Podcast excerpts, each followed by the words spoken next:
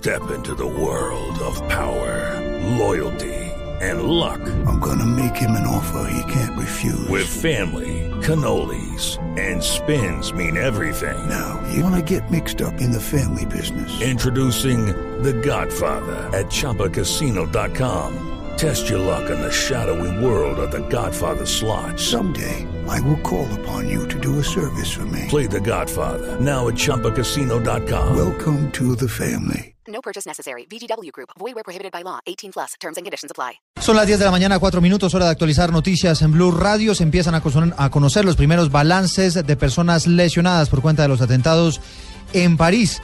Ya los hospitales están entregando un reporte que aproxima más o menos a 300 el número de personas que resultaron lesionadas por cuenta de estos ataques. Las autoridades acaban de encontrar un pasaporte egipcio dentro de los documentos de uno de los terroristas que participó en estos hechos. Vamos a la capital francesa. Lo último lo tiene el corresponsal de Blue Radio, Miguel Martínez. Hola, ¿qué tal? Te saludo con gusto. Efectivamente, pues ya ha sido confirmada esta cifra de cientos personas que se encuentran heridas y también de las cuales 80 se encuentran extremadamente graves. Entonces la, la cifra de fallecidos podría aumentar en las próximas horas.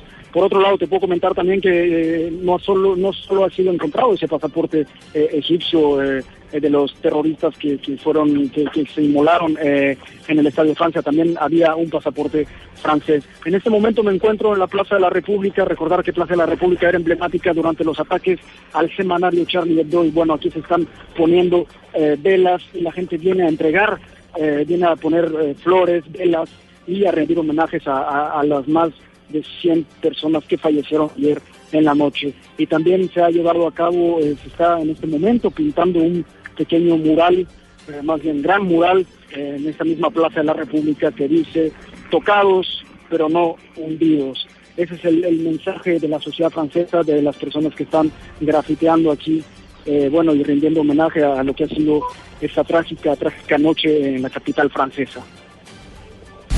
Son las 10 de la mañana, 6 minutos. Es Miguel Martínez, corresponsal de Blue Radio en París, contándonos la manera como se está viviendo un día después de todos estos ataques, la situación en las calles, como lo están viviendo los parisinos. Y es que este hecho está generando una enorme paranoia en todo el mundo. En Inglaterra acaban de evacuar un aeropuerto por un paquete sospechoso. María Camila Orozco. Sí, señor, una de las dos terminales del aeropuerto internacional Gatwick fue evacuada como medida de precaución tras el hallazgo de un artículo sospechoso, dijeron las autoridades de Reino Unido. La policía de Sussex informó que una persona fue detenida este sábado y un equipo militar de desactivación de explosivos fue enviado al lugar. La policía entró al terminal del norte y evacuaron a las personas, según informó un pasajero que estaba informando y esperando la salida de su vuelo. En otras noticias de países de Europa Central y del Este, aumentan las medidas de seguridad del gobierno de Hungría, que en septiembre y octubre selló sus fronteras con Serbia y Croacia para detener el flujo de personas que buscaban asilo en el norte de Europa, anunció que ha elevado la alerta de seguridad por amenaza terrorista. María Camila Orozco, Blue Radio. María Camila, gracias. La internacionalista de Blue Radio, Sandra Borda, considera que lo que ocurrió en París es una retaliación del Estado Islámico contra Francia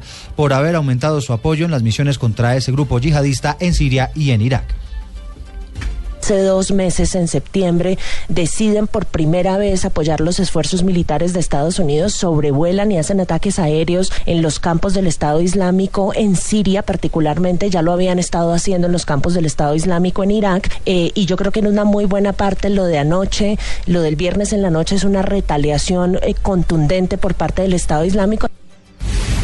Son las 10 de la mañana, 8 minutos en Noticias del País. En las últimas horas fue asesinado un patrullero de la policía en vías del departamento del Valle del Cauca, al parecer por robarle la moto en la que se estaba movilizando. Vamos a Cali, la historia con Estefanía Hoyos. El hecho ocurrió sobre la vía que de Cali conduce a Candelaria cuando el patrullero identificado como David Manuel Vergara se dirigía a bordo de una motocicleta a una citación judicial en el municipio de Florida. Según las primeras versiones, el hombre habría sido sorprendido por un grupo de personas armadas que le propinaron un disparo a la altura de la frente, al parecer cuando éste se opuso al robo de la moto en la que se movilizaba. El uniformado laboraba en la estación de Villarrica, municipio del departamento del Cauca. A esta hora las autoridades todavía investigan el hecho ocurrido ayer en horas de la noche. Desde Cali, Estefanía Hoyos, Valencia, Blue Radio. Cerca de 400 uniformados van a garantizar la seguridad en las vías de Antioquia durante la operación Éxodo de este puente festivo. Cristina Monsalvo.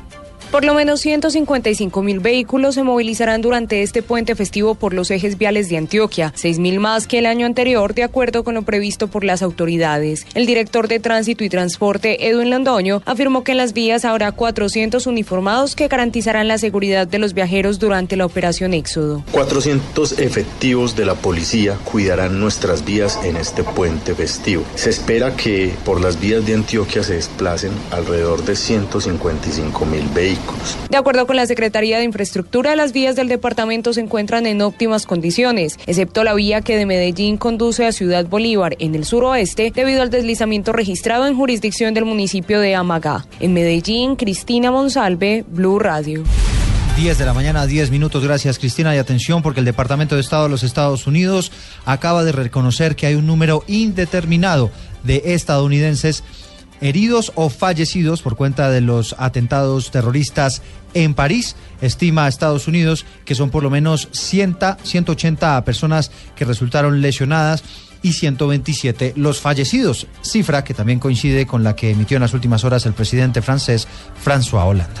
Hablamos ahora de información deportiva porque en los próximos minutos la selección de Argentina va a viajar a Barranquilla pensando en el enfrentamiento contra Colombia, donde buscará una victoria que le permita sacudirse de su mala racha en el camino hacia el Mundial de Rusia 2018. En Buenos Aires está la enviada especial de Blue Radio, Marina Granciera.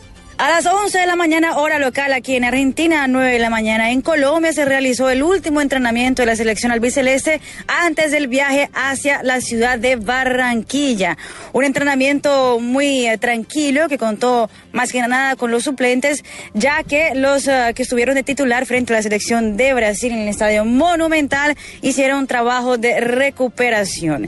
La selección albiceleste ahora con apenas dos puntos, sin haber conseguido todavía una victoria en este camino hacia Rusia, tiene que llegar a Colombia pensando en una victoria, si no le, permanece muy difícil el camino hacia el próximo mundial y también la permanencia del Tata Martino como entrenador de la selección argentina, que debe estar llegando a Barranquilla mañana, domingo a las 7 y 30 de la noche, alrededor de esa hora, ya que cogen vuelo charter a las 2 y 30 de la tarde, hora local aquí en Buenos Aires, sin escalas hacia la ciudad de Barranquilla.